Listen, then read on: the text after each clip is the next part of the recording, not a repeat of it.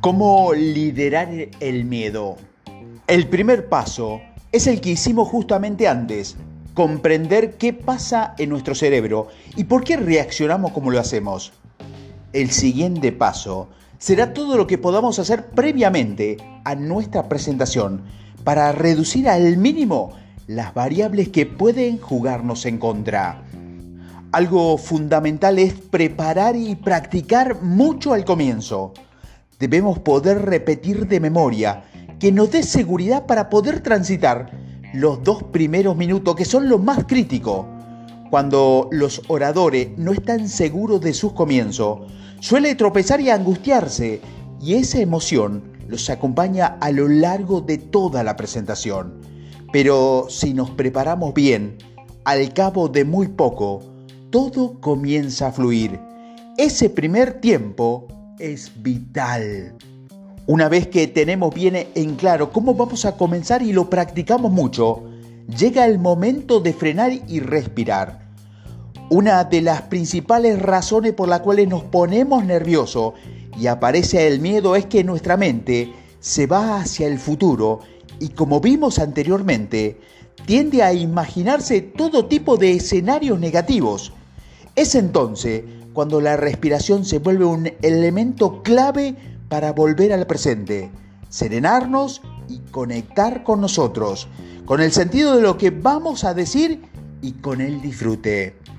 Con todos los oradores que preparo antes que den una charla, realizamos ejercicios en el que más recomiendo es acostarse en el piso o sentarse en una silla con la espalda recta, las piernas separadas y apoyarse sobre el suelo, los hombros sueltos y que caigan pesados los brazos sobre las piernas y en lo posible con las palmas de la mano hacia arriba. Luego, cerrar los ojos, relajar el estómago y comenzar a respirar con el diafragma. Los adultos estamos acostumbrados a respirar con el pecho. El diafragma se encuentra justo debajo de las costillas blandas o dicho de otra manera más simple, es respirar inflando la panza como hacen los bebés. Debe hacerse una respiración profunda de recambio inhalando por la nariz y exhalando por la boca, soltando todo el aire. Para luego inhalar en cuantos segundos, retener dos, inhalar en cuatro, retener en dos y volver a comenzar. Realizar este ejercicio de respiración unas 10 veces bajará notablemente los nervios y el miedo y brindará mucho mayor seguridad para lo que venga después. Otro recurso que recomiendo es la visualización. Cuando hago conducciones de evento o doy charlas por primera vez, me voy a dormir imaginando cómo voy a subir a ese escenario y lo voy repitiendo paso a paso en mi mente con la mayor seguridad posible.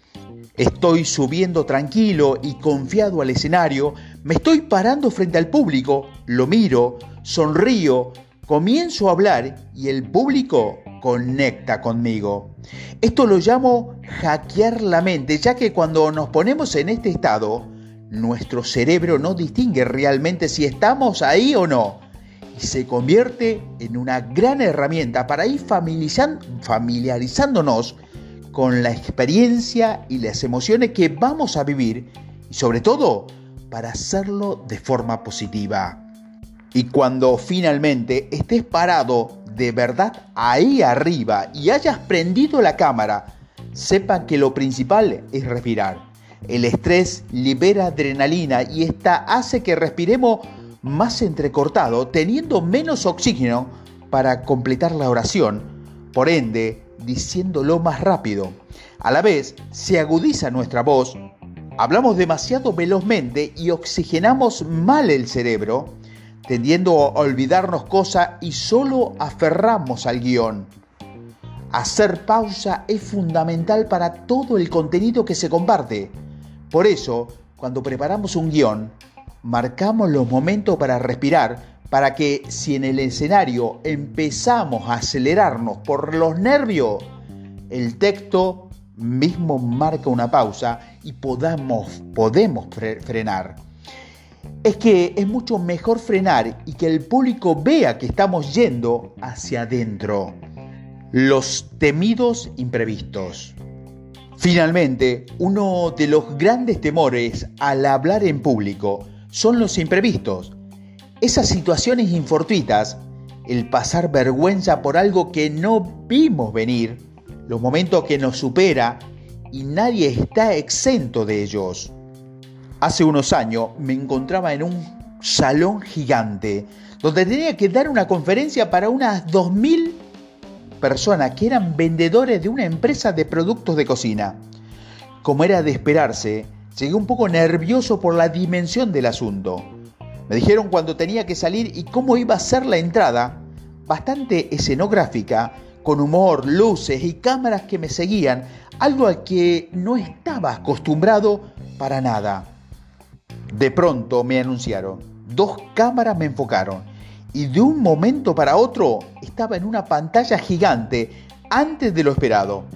El escenario estaba a unos metros y medios de altura. Para acceder había que subir por una escalera. Totalmente energizado por todo el contexto, tomé envión a paso rápido y me fui acercando a medida que aumentaba la velocidad.